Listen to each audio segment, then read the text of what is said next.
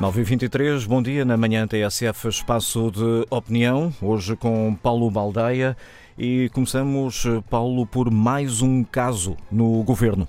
O secretário de Estado uh, adjunto do Primeiro-Ministro, Miguel Alves, enquanto presidente da Câmara de Caminha, empenhou a sua palavra em defesa de um grupo de investidores privados que, afinal, de grupo não tem nada, tratando-se apenas de um cidadão dado atrapalhadas, que tem por hábito criar empresas que não têm grande atividade. Desse contrato para a construção de um centro de exposições transfronteiriço no Conselho, pavilhão municipal multiusos com capacidade para milhares de espectadores, o dito empresário Ricardo Moutinho já recebeu um adiantamento de rendas no valor de 300 mil euros. Passaram-se dois anos e nada de pavilhão. Esta é a síntese de um negócio feito com dinheiros públicos que cheira a esturro, mas que não condena ninguém sem direito de defesa.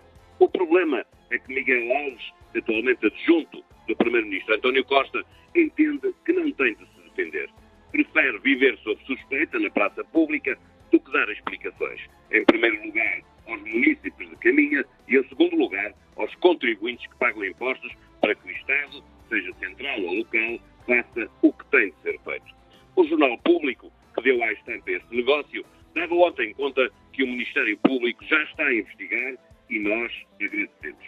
Afinal, é o nosso dinheiro, uma vez mais, que está a ser utilizado sem que quem o faz entenda sujeitar-se ao escrutínio da comunicação social.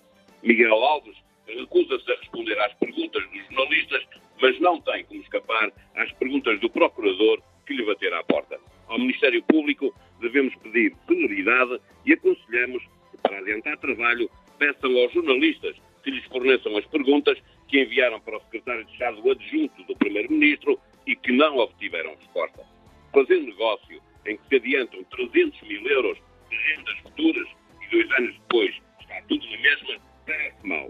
Mas pode ter alguma explicação que os cidadãos dificilmente conseguem vislumbrar só olhar para o verbicacho recusar a explicar o racional do negócio e prestar contas sobre a utilização do dinheiro que é de todos nós, é que não tem nem a explicação nem desculpa.